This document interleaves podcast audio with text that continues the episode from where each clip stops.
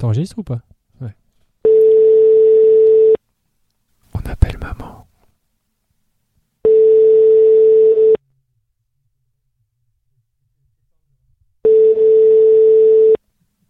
Tu peux baisser un tout petit peu le retour, s'il te plaît. Merci. Bonjour, vous êtes sur la messagerie du. Moi je... Moi, je le vis mal, Thomas. C'est un symbole. C'est un acte manqué qu'elle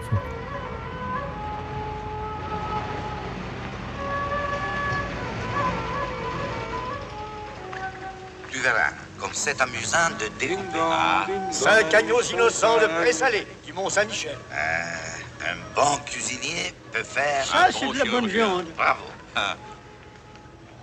La fête commence. Bonjour, bonsoir si vous nous écoutez le soir et bon appétit si vous êtes à table, vous êtes à l'écoute de la grosse bouffe. Comment ça va Bertrand? Mais ça va très bien et toi, Thomas? La pêche? La pêche, la pêche, euh, nous sommes, euh, je, je- je tiens à le préciser, en distanciation sociale, hein, puisque ce sont les règles à nouveau. Euh, donc chacun est de, de son côté d'un petit micro derrière un ordinateur, mais on est connecté par la puissance d'Internet et c'est ça l'essentiel. Et par nos cœurs. Et par nos cœurs, bien évidemment. Qu'est-ce que c'est, Bertrand, la grosse bouffe? La Grosse Bouffe, c'est un podcast qu'il est bien à écouter, bien sûr, et c'est un podcast sur le bien boire et le bien manger. Et de quoi parle-t-on euh, Pas vraiment ce mois-ci, puisque nous sommes le 4 avril. Qu'est-ce que c'est que ce calendrier Pourquoi est-ce qu'on sort un épisode le 4 avril 2021, mon bon Bertrand? Mais parce qu'on est sur une euh, série de euh, trois émissions sur les grandes religions monothéistes en France, que sont euh, le judaïsme, donc qui est sorti il y a maintenant deux semaines, n'hésitez pas à l'écouter, et euh, nous allons dans 15 jours euh, sortir un épisode sur l'islam, et aujourd'hui nous allons parler bouffe et catholicisme. Pourquoi aujourd'hui? Eh bien, dimanche 4 avril, figure-toi que c'est les dimanches de Pâques qui, pour euh, tous les chrétiens, euh, est le dimanche de la résurrection du Christ. Ça tombe extrêmement bien. Quel incroyable calendrier que cette année 2021. On adore 2021 jusqu'ici. hein, c'est vraiment une année qui a régalé et qui ne finit pas de surprendre. Et donc, euh, on commence, euh, on commence cette émission avec un premier témoignage. Un premier témoignage de qui, Bertrand? Il s'agit du père François Bessonnet qui a de multiples qualités. La première, c'est qu'il est vendéen, n'est-ce pas, mon cher Thomas? Et la deuxième, c'est qu'il est bibliste, donc il est spécialiste des Écritures. Il est même euh, prof de Bible, entre guillemets, euh, au, séminaire de Nantes. Et il est surtout, et c'est pour ça qu'on le connaît, c'est que c'est un collègue podcasteur qui fait un excellent podcast d'exégèse. Euh, si vous avez envie de creuser vraiment la question de, euh, de- des Écritures, vous pouvez vous abonner à Au Large Biblique, un podcast euh, très détaillé et très, euh, très exhaustif euh, sur, sur chaque thème abordé. Et euh, vraiment un podcast, un autre podcast qu'il est bien écouté. Et c'est pour ça aussi qu'on se permet le tutoiement avec lui euh, lors de, de l'entretien. C'est ça, entre collègues podcasteurs, tu vois. Voilà. le fameux pif, hein, voilà. Euh, du coup, de, de- de- du coup, de, de- de quoi est-ce qu'il nous parle là euh, dans ce premier temps? Il va nous parler euh, des épisodes de la Bible dans lesquels on trouve de la bouffe. Alors, il y a une relation très forte avec la nourriture. On y reviendra sans doute euh, par la suite, parce que je ne vais pas tout développer, mais euh, c'est d'abord le, le centre même du culte euh, catholique, qui est l'Eucharistie, la messe, qui constitue euh, en quelque sorte un, repas euh, de communion et communautaire. Donc, on célèbre finalement le repas qui est central. Euh, autrement, on n'a pas forcément de euh, euh, d'obligations ou, euh, particuliers comme dans le, dans le judaïsme ou dans l'islam avec le cochon ou les espèces de nourriture. Il y a une très grande liberté, à part quelques périodes de jeûne. Alors, bah justement, euh, est-ce qu'on peut parler donc un petit peu des, des- des interdits euh, alimentaires éventuels? Donc, tu dis qu'il n'y en a pas, c'est ça? Il n'y a pas du tout d'interdit. On peut manger quasiment avec, bien évidemment, euh, sans, sans excès, je veux dire. hein, c'est toujours ça qui est toujours visé. Mais on peut manger de tout. Alors, pourtant, dans, dans la Bible, dans l'Ancien Testament, qui est commun donc avec, euh, avec les Juifs, il y a euh, donc dans le Lévitique euh, notamment euh, des interdits sur euh, certains types d'animaux qu'on n'a pas le droit de manger, sur une manière de les tuer. Alors, qu'est-ce qui fait que chez les catholiques, on, on considère qu'il n'y a pas d'interdit? Alors, c'est pas seulement chez les catholiques, c'est euh, dans toutes les traditions chrétiennes, hein, euh, réformées ou, orthodoxes. Euh, tout ça vient de, l'histoire de l'Église et de la longue réflexion. Euh, on a ça dans la Bible, euh, dans le Nouveau Testament, euh, avec les actes des apôtres, où c'est une question centrale et un débat central sur la nourriture, justement. Puisqu'il faut rassembler tous les croyants en Christ autour de la même table. Mais tous les croyants en Christ, eh bien, ils n'ont pas la même origine. Certains viennent de l'origine juive, donc qui ont conservé les règles de pureté, les règles de cache-route, et les autres qui viennent du monde du, euh, du paganisme qui n'ont pas ces règles. Donc la question était, est-ce qu'on, si on veut rassembler tout le monde autour d'une même table, est-ce qu'il faut que les païens passent par le judaïsme, deviennent juifs pour euh, manger ensemble, ou bien y a-t-il d'autres solutions? L'histoire a fait que euh, finalement euh, le monde pagano-chrétien est devenu de plus en plus nombreux et les judéo-chrétiens de plus en plus marginaux, et que finalement c'est l'acceptation de- d'en dehors de toute nourriture qui va qui va entrer en jeu. Dans les actes des apôtres, déjà, on est dans les années 80-90, on marque un petit peu ce choix que ce n'est pas la nourriture qui va euh, servir le salut, mais le rassemblement en Christ. Donc c'est un choix qui va être fait entre guillemets par euh, l'histoire et les communautés, eh bien de ne plus suivre les règles de cache-route pour se réunir. C'est à la fois historique et à la fois théologique dans le sens où est-ce que le Christ ne nous, enfin, la première volonté n'est pas de nous rassembler, non pas de nous diviser. Donc ça a été aussi un point, euh, mais c'est un point qui est très débattu dans le Nouveau Testament. Hein. C'est pas forcément un point qui a été consensuel tout de suite. Euh, voilà, il a fallu une grande maturation de, l'Église, des communautés, euh, pour arriver à cette absence d'interdit alimentaire. Dans les Actes des Apôtres, au chapitre 10, où Pierre, justement, euh, par une vision, est invité à aller manger chez un centurion romain païen, et la vision lui dit, ben, lui présente toutes les nourritures, et puis il dit, ben, mange, et puis Pierre dit, ben, ce que je vois est impur, et puis finalement, euh, dans cette vision, il comprend que euh, l'important, c'est de se rendre euh, chez ce païen, et que toute nourriture est pure par essence. Donc on a un renversement, effectivement, là on va, on a un renversement de, situation. Donc ce premier point nous permet de bien placer un petit peu le fait que la nourriture est au cœur de la Bible des chrétiens. Euh, et ça nous permet d'enchaîner sur euh, notre deuxième in- intervenant, qui est le père euh, Stéphane Esclef. Donc le père Stéphane Esclef qui euh, a un passé de cuisinier, c'est aussi pour ça qu'il nous intéressait, et donc euh, qui est devenu prêtre. D'abord en tant que curé à Notre-Dame de Lourdes, il est ensuite passé par Saint-Jean-Baptiste de Belleville, il me semble, Bertrand, si je ne me trompe pas. C'est ça, tout à fait. Et aujourd'hui, il est recteur de la basilique, du sanctuaire de la basilique du Sacré-Cœur, donc à Paris. Euh, une interview euh, très intéressante et un petit peu rigolote parce que ben, euh, on est aussi en pleine période de la commémoration du 504 150e anniversaire de la commune et donc en sortant de notre interview, on est tombé sur une petite manifestation dont vous pouvez entendre des échos derrière moi.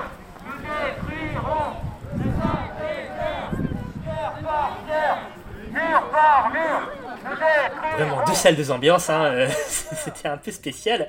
Et donc avec le père, le père Stéphane Esclef, eh bien nous, nous faisons d'abord une première comparaison entre son passé euh, dans les brigades culinaires et euh, son présent euh, en tant que recteur euh, au Sacré-Cœur. Le curé, c'est l'administrateur, c'est le chef.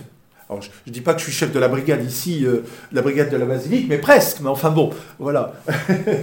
mais il y a un travail de coordination, un travail d'unité, euh, un travail aussi de soutien, de stimulation. Et ça, j'allais, on peut le trouver dans, dans le travail de la cuisine. Et puis, euh, une harmonisation pour le bien commun. Il y, a, il y a aussi un sens très important que j'ai, un parallèle que j'ai fait, ce qui concerne la gratuité. Quand on est en cuisine, on va passer des heures et des heures et des heures à travailler, à bosser sur un plat, pour quelques minutes, parce qu'en quelques minutes, le plat est dégusté, et puis il est disparu. Donc il, n'existe plus, sauf dans la mémoire de la personne. Eh bien, je dirais, euh, il y, a une dimension gratuite, et non pas intéressée. Eh ben dans la, vie spirituelle, je pense que c'est ça. Ce qu'on fait, on s'aime et on ne sait pas ce que ça va produire dans le cœur des gens. Donc il y a une similitude, vraiment, un rapprochement entre cette dimension gratuite du don de soi dans la cuisine et du don de soi dans la prêtrise. Il y a vraiment ça. Travail de communion, travail euh, d'unité. euh, la table, la table doit être belle, la liturgie doit être belle. Et pour moi, c'est très important parce que, évidemment, euh, tout, tout ce qui tourne autour du plat, l'harmonie des couleurs, la, disposition dans les plats, dans les assiettes, sert aussi à, à, vivre un très très beau moment. Eh bien, la liturgie, c'est aussi ça, c'est mettre en œuvre tout un décorum, tout un aspect extérieur qui est beau, qui sent bon, qui soit harmonisé. Il y a tout un décor euh, qui est mis en place pour, ne pas oublier la finalité, pour la rencontre avec le Christ. pour la rencontre avec Dieu. C'est ça la finalité. Sauf que dans la cuisine, bah, c'est pas pour la rencontre avec Dieu, c'est pour vivre un moment de communion. Après, qu'est-ce qu'on y met derrière ces mots? Qu'est-ce que les gens peuvent percevoir de ce moment-là? Il y a, je dirais, des, petites étincelles d'éternité qui se greffent là-dedans. Il y a quelque chose de similaire là-dedans. Mais voilà, c'est pas la même chose que la table eucharistique, où là, vraiment, Dieu est présent. Alors, j'avais un ancien cuisinier euh, dans ma, ma première paroisse de curé à Notre-Dame de Lourdes. Il y avait un ancien cuisinier. Donc, alors là, on était sur, euh, sur la même longueur d'onde. Alors là, euh, je me régalais, c'est le cas de le dire.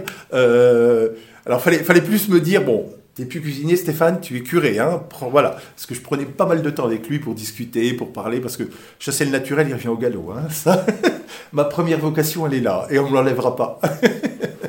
et donc, du coup, euh, voilà. Euh, mais il y a toujours, en général, dans les presbytères, mis à part euh, des petites paroisses, mais à Paris, c'est quand même assez important, il y a toujours une- un cuisinier, une cuisinière qui, gère la table, la table des prêtres. Voilà. Euh, ce qui n'empêche pas que de temps en temps, les paroissiens peuvent aussi participer euh, à la table. Et c'est ça, par exemple, à Belleville, à Saint-Jean-Baptiste de Belleville, de temps en temps, je, mettais en valeur les, différentes euh, spécia- spécialités de mes paroissiens, parce qu'il y avait 17 nationalités à chaque messe. Donc là, on voyageait gratos, puisqu'on faisait le tour du monde presque euh, en se mettant à table. Et donc la nourriture, pour moi, est un élément très important et qui permet d'entrer dans la vie et la culture de la personne. Donc du coup, apprendre à connaître quelqu'un, pour un curé, c'est très précieux, mais apprendre à le connaître, c'est pas intellectuel d'abord, c'est aussi apprendre à connaître sa culture. Et comment mieux connaître la culture que par le repas, la tradition du repas. Et là, c'est, euh, ça dit beaucoup de choses. Ça dit beaucoup, beaucoup, beaucoup de choses. Avant chaque repas, pour nous, avant de passer à table, nous rendons grâce, nous prions, nous remercions le Seigneur pour la nourriture que nous allons partager. D'abord de nous permettre de nous retrouver pour, partager un moment ensemble, c'est très important, et que cette nourriture soit l'occasion du partage. Et chez nous, les Français, la nourriture a, a une place très importante, prépondérante, et qui nous permet d'échanger entre nous. Alors c'est très intéressant, une petite anecdote. Quand je travaillais, euh, avec mes collègues de travail, un jour, posaient tellement de questions, j'en avais marre, je leur ai tenez, lisez la Bible, vous aurez au moins des réponses à vos questions là-dedans. Il y en a un qui a lu la Bible, il est revenu vers moi, il m'a dit, mais donc ton, ton bouquin, ton bouquin, il me disait ça, hein, ton bouquin c'est qu'une histoire de bouffe. Et de fait, dans la Bible, je ne veux pas revenir sur l'aspect euh, scripturaire, mais dans la Bible, il y a beaucoup de repas. Et d'ailleurs, le- l'ultime repas de Jésus, le moment le plus sacré, c'est autour du repas de Pâques. Ça s'est pas fait sur une montagne, ça s'est pas fait euh, autour d'un lac, ça s'est fait autour d'un repas. Donc le repas est un lieu de convivialité et pour moi, la nourriture est euh, un don que Dieu nous donne pour nous permettre de nous retrouver et de partager un instant ensemble, un instant de communion. Et là, je prends un terme spirituel, un instant de communion.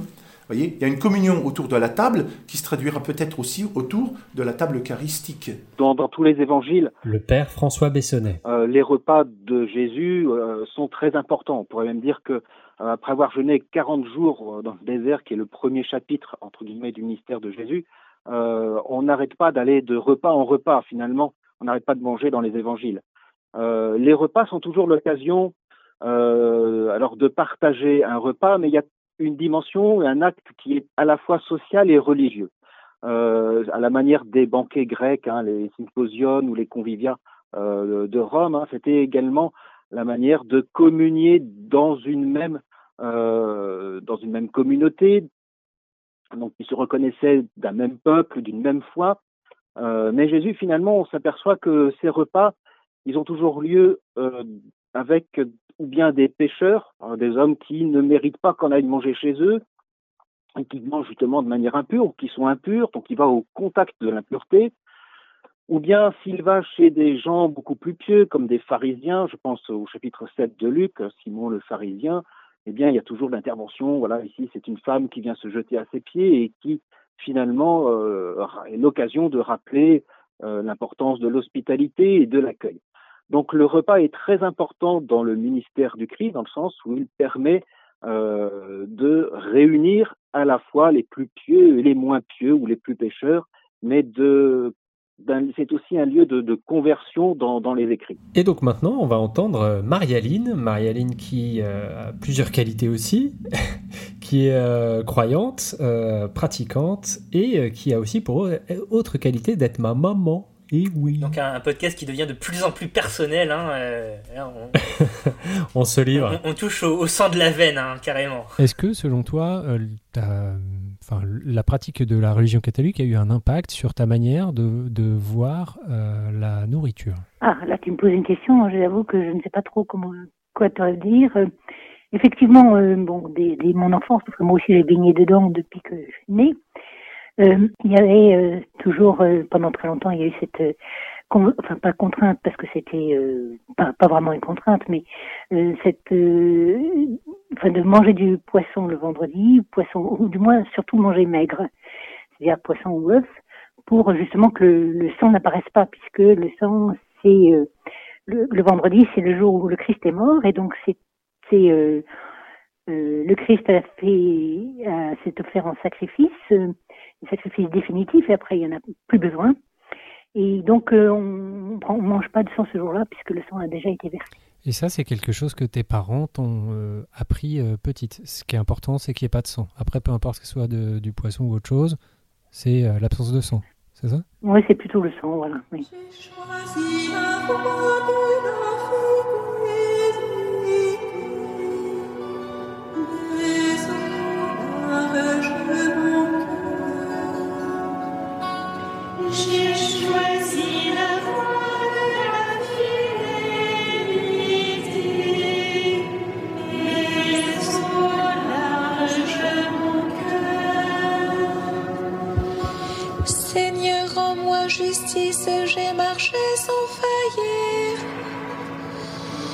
Je m'appuie sur le Seigneur et ne faiblirai pas.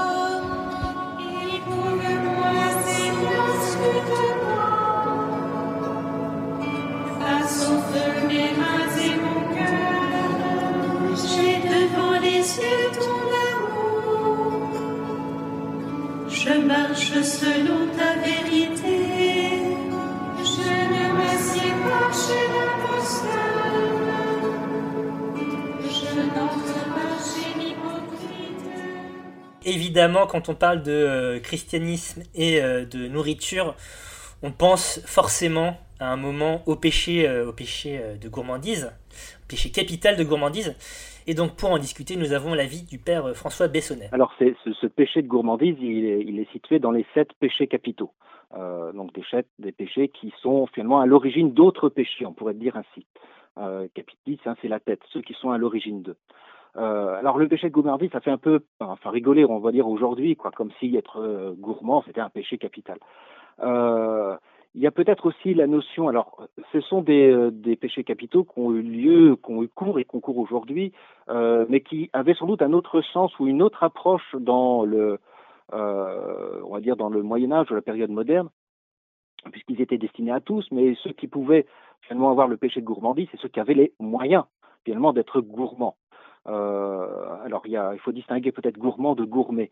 Euh, mais là encore, ce, qui est, euh, visé, comme dans tous les péchés capitaux, c'est l'excès finalement, c'est l'excès de nourriture.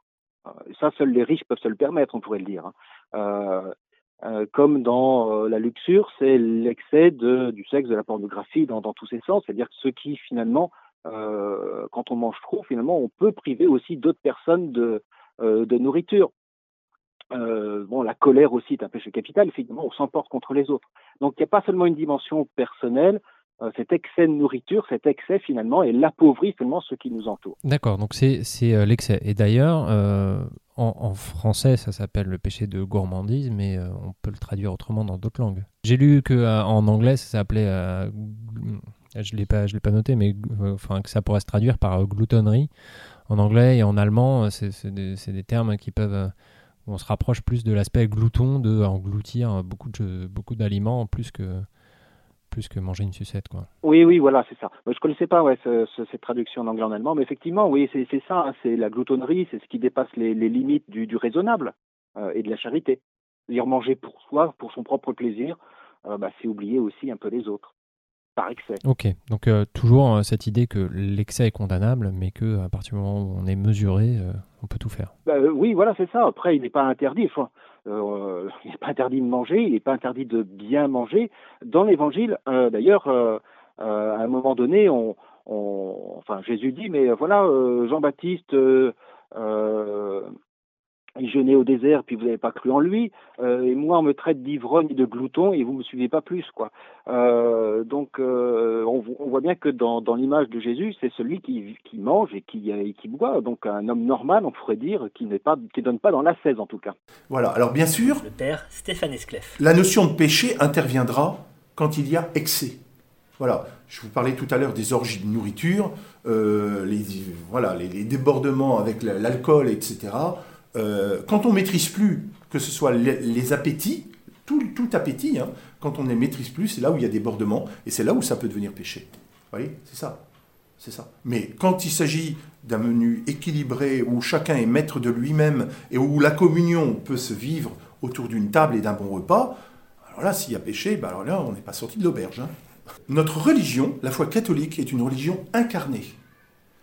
Dieu ne s'est pas fait idée, Dieu ne s'est pas fait livre, il s'est fait homme. Homme avec un corps, avec une âme, avec un appétit. Jésus a mangé, Jésus a été invité aux noces de Cana, on le voit bien dans... Et je vous parlais du, repas du, du jeudi saint, de la scène qu'il a célébrée. Donc Jésus, lui aussi, aimait se retrouver autour de la table et aimait goûter les bonnes choses. Quand on mange quelque chose, pour moi, euh, je ne sais pas si vous avez déjà fait cette expérience-là, mais euh, les odeurs, les saveurs vont faire appel à vous, en vous, à une mémoire. Une mémoire très très très lointaine. Moi, quelquefois, quand je mange certains produits, certains plats, j'ai une réminiscence, une mémoire de ce que j'ai vécu dans mon enfance, avec ma grand-mère, avec mes parents, etc. Et ces moments-là sont toujours gravés en moi et ils sont remémorés, comme remémorés, à chaque fois que l'odeur, la saveur se prononce en ma bouche. C'est para- c'est paradoxal, mais ça fait appel à ma mémoire d'histoire, de vie personnelle. Et du coup, je me dis que là, il y a une part d'éternité qui se joue là-dedans. Une part d'éternité. Alors, je ne dis pas que la finalité, la, la- nourriture va être un moyen, va être un moyen, la saveur, le goût, le côté gustatif va être un moyen, mais c'est la finalité qui va me permettre de faire mémoire de moments heureux, de moments euh, de ma vie qui ont été euh, bénis par le Seigneur à travers une relation, à travers une relation familiale, amicale ou autre, etc. Et donc du coup, je, je pense que vraiment, le, le, côté gustatif, c'est pas, c'est pas euh, un- une chose qui va me détourner de la vie spirituelle.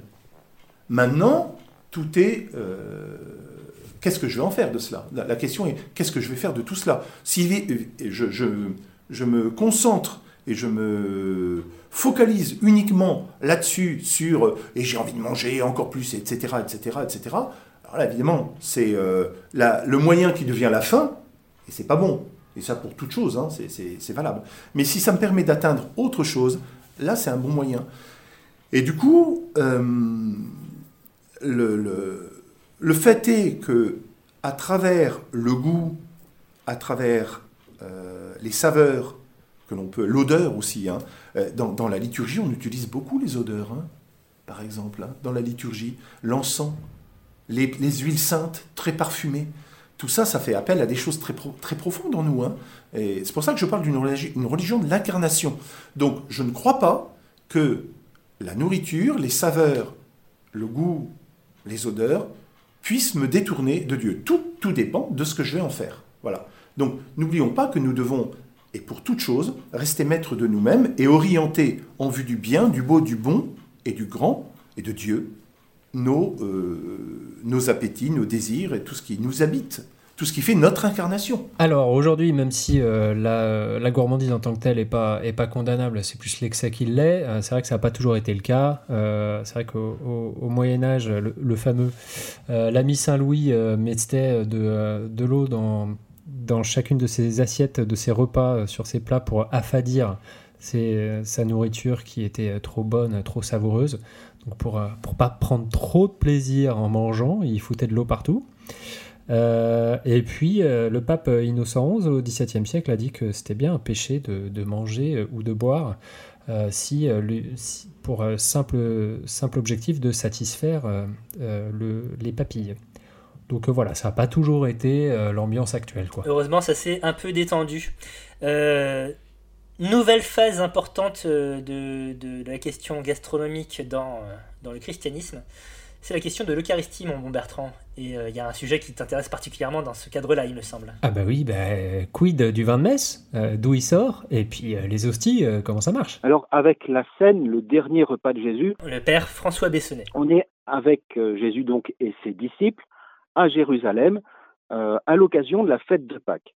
Et dans les évangiles, ce dernier repas euh, prend des allures de Seder pascal, notamment dans les évangiles synoptiques, c'est-à-dire Marc, Matthieu et Luc, euh, qui le, racontent. Donc c'est un repas euh, lié à la fête de Pâques. Euh, alors comme vous l'avez, expliqué dans le premier épisode, hein, euh, voilà, c'est la libération, la fête de la libération des, Hébreux hors d'Égypte, euh, un événement qui euh, fonde le peuple euh, en tant que peuple de Dieu euh, et qui fonde l'unité et l'alliance entre ce Dieu et ce peuple. C'est à cette occasion que Jésus va célébrer ce dernier repas, euh, ce Seder pascal, mais d'une manière un peu particulière. Euh, comme un Seder pascal, il y aura la bénédiction sur le pain, sur le vin. Euh, comme dans le Seder pascal, il y aura ce partage du pain, mais avec finalement une, particularité, c'est que désormais, cette Pâque, elle, célèbre d'abord sa passion avec cette phrase Ceci est ma chair, ceci est mon sang livré pour vous. C'est vraiment un, changement dans le déroulement d'un Seder, on pourrait le dire. Euh, on est dans une ambiance festive à la fois, euh, on célèbre Pâques, mais en même temps un, moment dramatique, dans le sens où on sait, on a annoncé la trahison de Judas, on a annoncé, ou on va annoncer le, reniement de Pierre. Donc on est dans un, euh, dans un moment où, le lecteur, hein, où l'auditeur sait qu'on arrive au dernier moment. Et ce repas va servir, ce repas pascal, euh, va servir, cette dernière scène, à donner sens à ce qui est un paradoxe, même un scandale, c'est-à-dire eh bien la croix. Comment ce Messie, ce Fils de Dieu, pourrait-il finir sur une croix? Et donc le repas euh, veut en donner le sens, c'est-à-dire que le repas de la dernière scène est une lecture ou une annonce de ce qui va se vivre lors de la passion, où le Christ donne, se partage, se donne pour la vie de- des siens et pour la vie du monde. On est euh, dans, un repas qui euh, qu'on célèbre dans l'Eucharistie euh, quotidiennement, tous les dimanches, et particulièrement euh, le plus important euh, à Pâques. Euh, c'est une manière de euh, réactualiser ou d'actualiser euh, le, le don du Christ euh, qu'il a fait de sa vie. Il ne s'agit pas de répéter euh, un repas qui s'est passé il y a 2000 ans. Il s'agit de se dire, eh bien, euh, euh, dans la foi chrétienne, euh, c'est bien le Christ qui nous nourrit encore, euh, que ce soit par sa parole, parce qu'il y a toujours le repas est toujours précédé d'une lecture, comme dans le Cédère pascal. Euh, donc, on a la lecture, c'est sa parole qui nous nourrit, c'est la parole de Dieu qui nous nourrit, c'est bien son pain, c'est bien sa vie elle-même, euh, sa chair elle-même qui nous nourrit. Et puis, il y a aussi le, euh, cette actualisation nous dit bah, ce que nous avons, puisque nous sommes nourris du Christ, nous avons aussi à le nourrir finalement, à nourrir finalement ce qui nous entoure.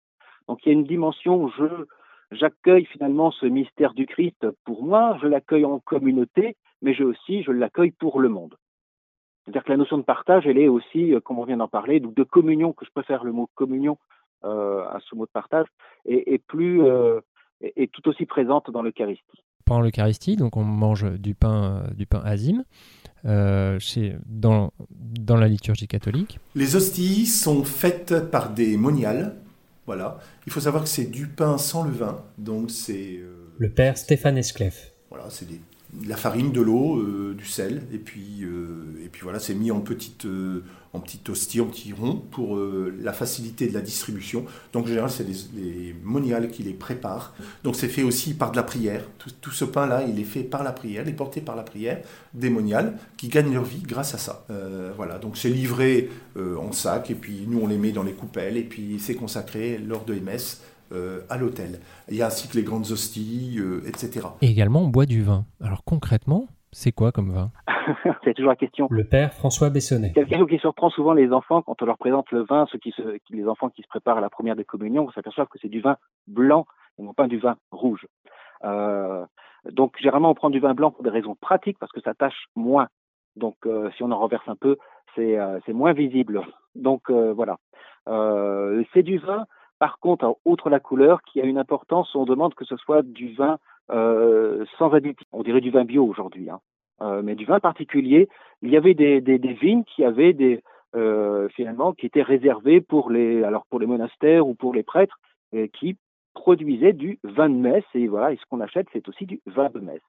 Donc un vin pur sans additifs. C'est vraiment une recherche de pureté pour, euh, pour que euh, un levain puisse bien symboliser le, le sang du Christ? Non, je pense que c'est euh, pour, là encore, hein, c'est comme le, le tout, pour repas, on, est, on essaye aussi de chercher le, le meilleur vin.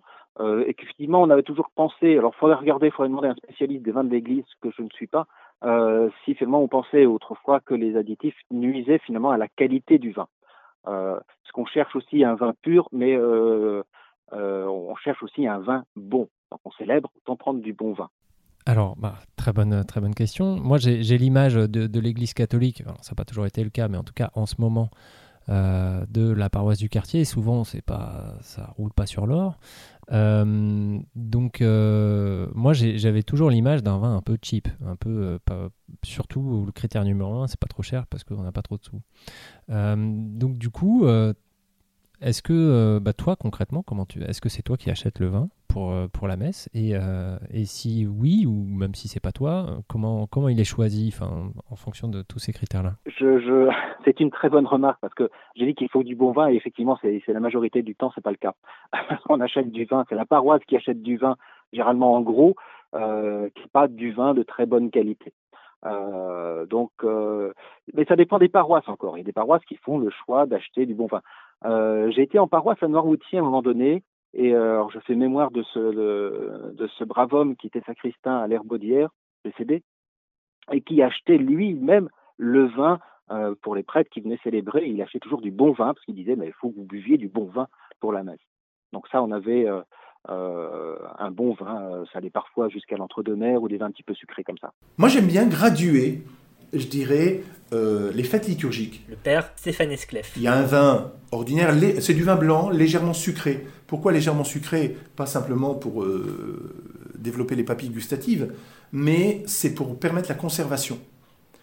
C'est pour que le. Parce qu'évidemment, on ne boit pas une bouteille de vin euh, en une messe. Hein, voilà.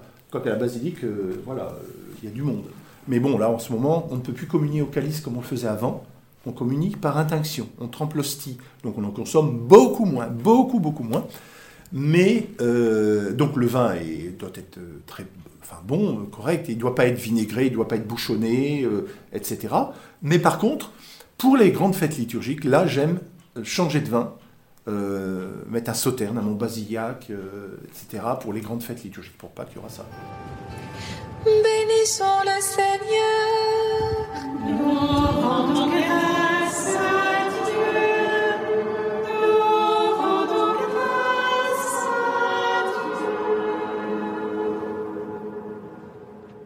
Et petit souvenir personnel, euh, moi quand j'étais petit avec mes frères et sœurs et ma mère, on allait voir de temps en temps euh, Tante Nono, euh, qui était une grande tante carmélite, Marie-Noël. Et donc on allait la voir au Carmel, enfin on allait la voir, elle était derrière un grillage et c'est que ma mère qui lui parlait, hein. nous on jouait dans le jardin. Et on, allait, on adorait aller voir Tante Nono parce qu'en fait au retour on avait des cartons pleins de chutes d'hosties dans la bagnole et on se bouffait tout dans la bagnole et on trouvait ça trop génial. Voilà. C'est comme des soucoupes acidulées sans l'acidulé.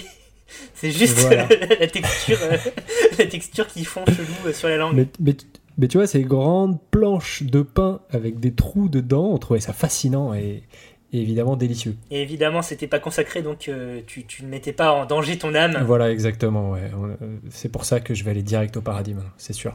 c'est sûr.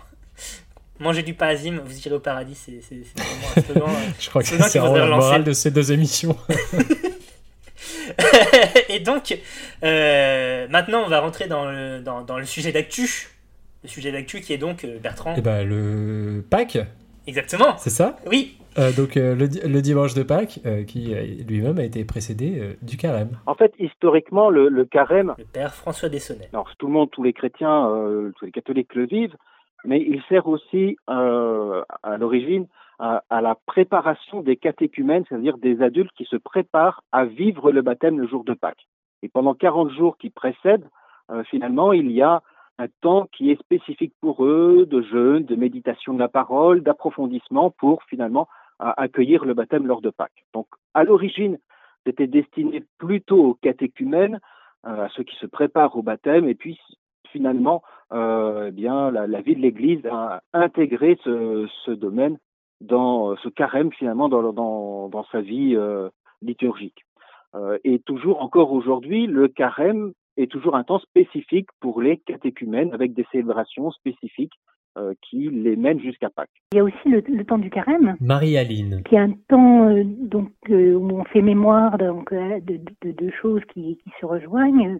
Les 40 ans dans le désert du peuple hébreu euh, après la sortie d'esclavage d'Égypte et avant l'arrivée dans la terre promise, et puis les 40 jours de Jésus dans le désert euh, avant qu'il ne commence sa vie publique.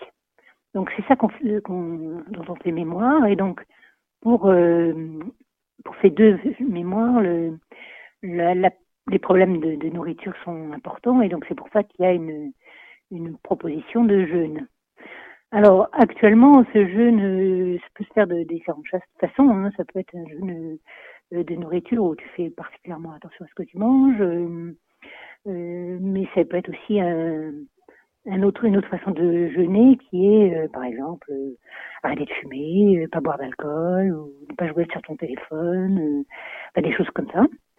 Mais il y a aussi, euh, corrélé à ça, euh, et donc euh, bon, qui n'influence pas, influence pas sur la nourriture, mais le carême c'est aussi un temps de prière et de réflexion sur euh, l'année passée et euh, l'avenir.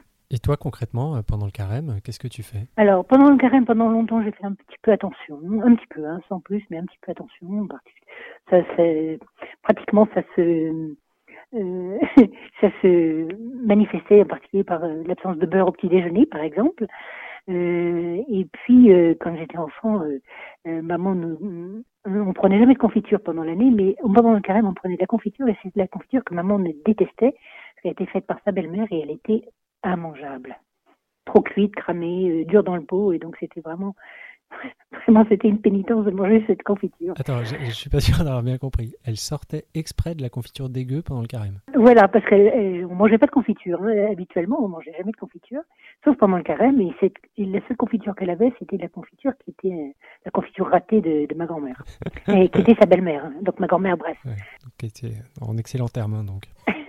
Non, mais j'étais pas en mauvais terme. C'est, c'était juste, c'est moi qui, qui stigmatique ça comme ça, parce que c'est vrai que cette confiture était, était immangeable, mais elle était ratée, hein, de toute façon, elle était ratée. Donc on mangeait la confiture ratée, qui était trop cuite, cramée, enfin non. D'accord. Et euh, tu disais euh, pas de beurre sur les tartines. Moi, j'ai un souvenir de ça aussi. Ça tu, faisais bah ça oui, quand on était ça, petit Oui, oui, on faisait ça, oui, quand on était petit. Oui, oui. Mais je le fais, je l'ai fait très longtemps. Et c'était tous les jours ou c'était que le vendredi? Non, tous les jours. D'accord. Est-ce que les vendredis de carême, tu, tu faisais quelque chose, de- tu faisais ou tu fais quelque chose de, de particulier, un peu en plus ou Ah bah, le, vend- le vendredi carême, en général, je mange plus, enfin, je fais un peu plus attention. Je mange plus, mais que ça, je continue à le faire. C'est des périodes de jeûne qui sont liées finalement, euh, comme dans toute la tradition biblique, Le père François Bessonnet. ou bien à un deuil, euh, ou bien à une catastrophe. Alors dans, dans, dans le, alors de mémoire, hein, je crois que c'est le, le prophète Zacharie au chapitre 8, euh, c'est mémoire de ces jeûnes qui sont liés à la ruine du temple. Euh, les chrétiens vont pas reprendre ce même jeûne, mais vont, vont finalement vivre ce jeûne euh, à l'approche finalement de, euh, du cœur de la foi, qui, est, qui est la passion et la résurrection à Pâques. Donc la, la source, c'est vraiment donc bon, Zacharie qui, fait, qui évoque les deuils et aussi la référence juste à la, à la passion du Christ du, du vendredi saint. Oui, c'est une préparation finalement, c'est un, un jeûne, c'est finalement ce, le jeûne, euh, au moins dans le christianisme, euh, c'est une disposition à l'humilité finalement. Voilà, on est peu de choses par rapport au mystère de Dieu, par rapport à ceux qui nous entourent également. Donc euh, vivre et surtout manger moins richement, c'est une manière de, de vivre cette humilité devant devant Dieu et devant ses frères. Dans, dans de nombreuses paroisses, il y a quelque- ce qu'on appelle les soirées bol de riz Marie-Aline. au début du carême, où euh, là, euh, c'est on- les gens se réunissent pour prier, manger un- juste un bol de riz euh, blanc, et puis euh, en même temps, on propose, on présente une association euh, qui euh, qui pourrait avoir besoin de, de fonds. Et déjà, quand j'étais petite, on faisait ça, on faisait des économies à partir de ce qui a été réalisé avec les privations du carême. On faisait, on fait des économies, et ces économies étaient reversées à une association. Et alors, je, quand j'étais enfant, c'était au CCFD, le plus souvent, mais euh, et donc euh, c'est, ça continue à être proposé chaque année dans les paroisses. Alors avec le, le Covid, c'est un petit peu différent, c'est pas tout à fait pareil.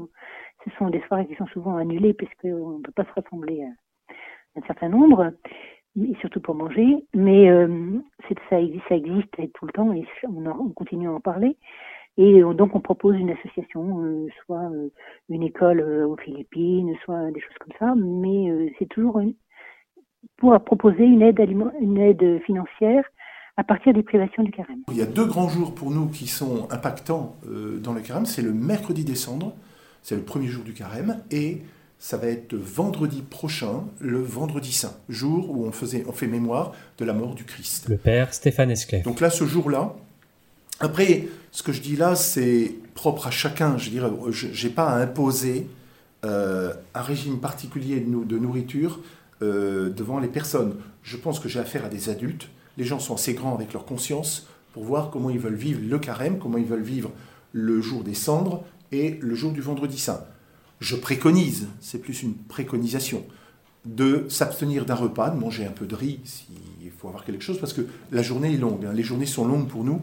Et le vendredi saint, croyez-moi, euh, faut tenir. Si euh, pendant le chemin de croix avec l'archevêque, je m'écroule parce que je, tombe dans les pommes, ça va la foutre mal devant les journalistes. C'est peut-être pas ce qui est requis.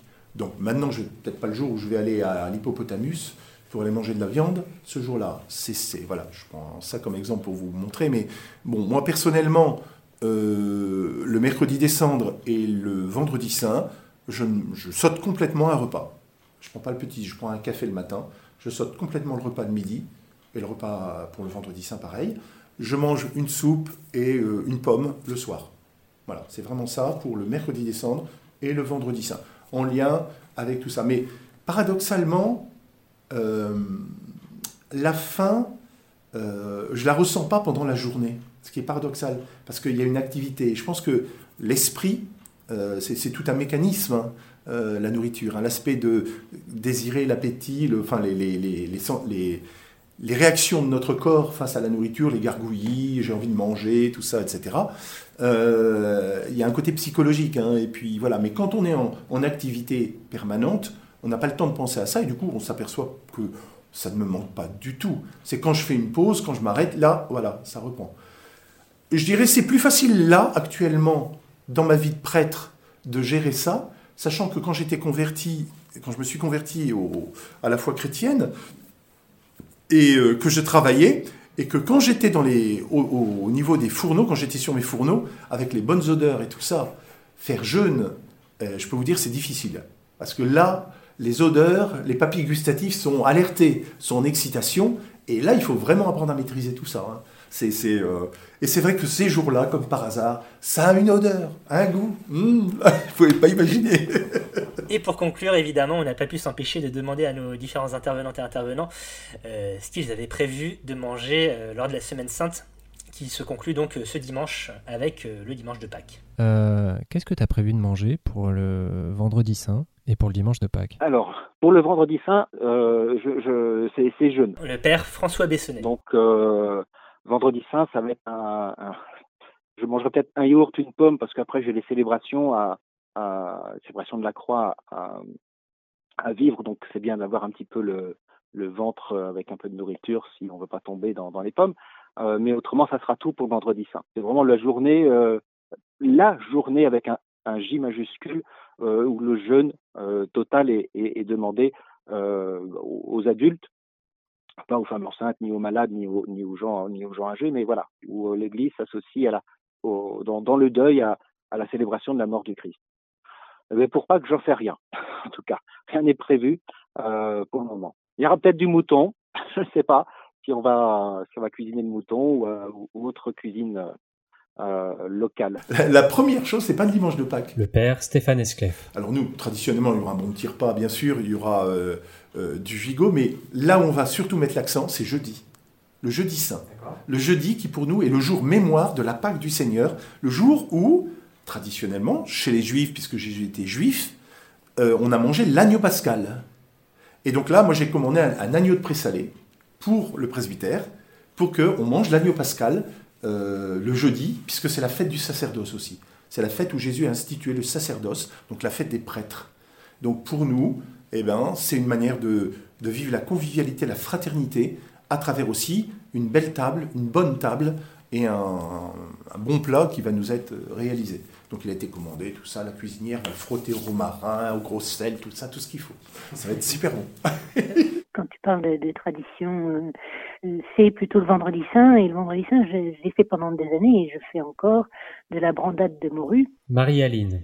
qui est un plat absolument délicieux, mais qui est, euh, ben bon, c'est du poisson. euh, et euh, voilà. Pourquoi la brandade le vendredi saint? Parce que c'est un plat pour le coup, euh, euh, je dirais, euh, certes c'est du poisson, mais c'est quand même assez généreux. Enfin, il y a de, il y a du beurre, il y a de la Oui, crème. mais, mais c'est c'est parce que si tu veux, moi je pense qu'il faut que, enfin, faut, faut, avoir quand même du plaisir à manger et donc il faut que ce soit bon.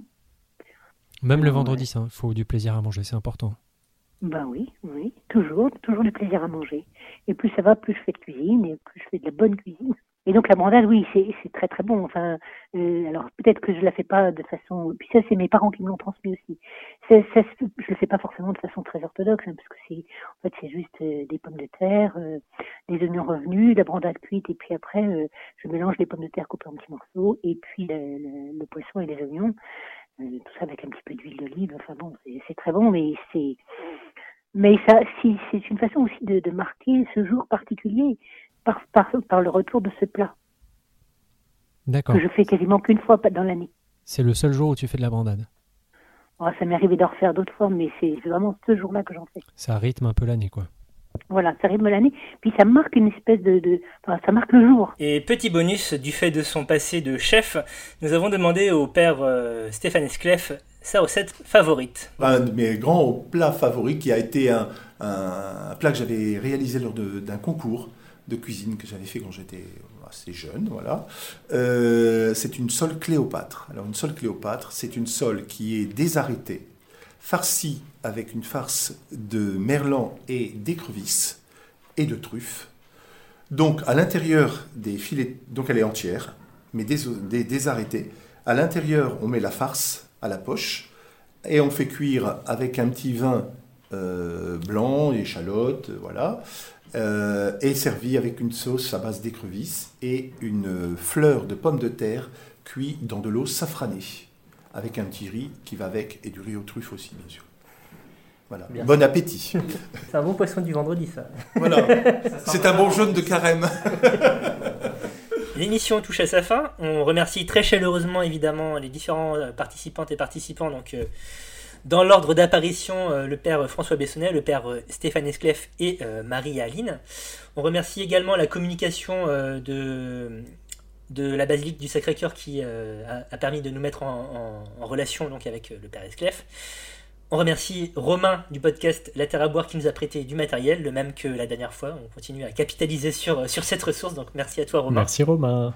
Et euh, qu'est-ce qui se passe pour le prochain épisode, euh, Bertrand? Eh ben, dans 15 jours, on va parler euh, de la troisième grande re- religion monothéiste, donc l'islam, euh, donc qui un épisode qui sortira dans deux semaines. Dans environ deux semaines. D'ici là, comment fait-on pour nous retrouver? Et bien d'ici là, vous pouvez nous retrouver par mail, lagrossebouffepodcast.gmail.com, ainsi que sur le réseau social Twitter, at la underscore grosse bouffe.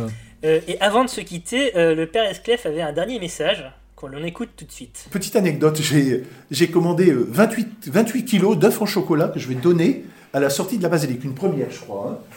Voilà. 28 kilos d'œufs en chocolat. Euh, emballés déjà, donc il n'y aura pas de problème, euh, il n'y aura pas de truc sanitaire, machin. Mais pour jouer la convivialité, parce que je pense que c'est aussi une symbolique, l'œuf en chocolat. L'œuf, symbole aussi bah, de la vie. hein. C'est pour ça, hein, l'œuf, hein. c'est un symbole de vie. D'ailleurs, tous, les, tous les, personnages en chocolat de Pâques sont des symboles de vie. La poule qui donne des œufs, l'œuf qui donne la vie, le lapin qui produit beaucoup d'enfants, enfin beaucoup de petits lapins, lapinous. Euh, donc du coup, c'est un symbole de fertilité, de vie. Et on fête la vie lors de la résurrection, lors de Pâques. Et donc, si vous écoutez l'épisode euh, dès euh, le dimanche 4 avril, 7h du matin, il n'est pas trop tard pour aller vous précipiter aux portes du Sacré-Cœur à 11h pour choper du chocolat. La Grosse Bouffe est un podcast qui sort tous les 21 du mois, sauf aujourd'hui. On se retrouve donc très vite, comme l'a dit Bertrand. Et euh, d'ici là, on vous fait des bisous. Salut Bisous, salut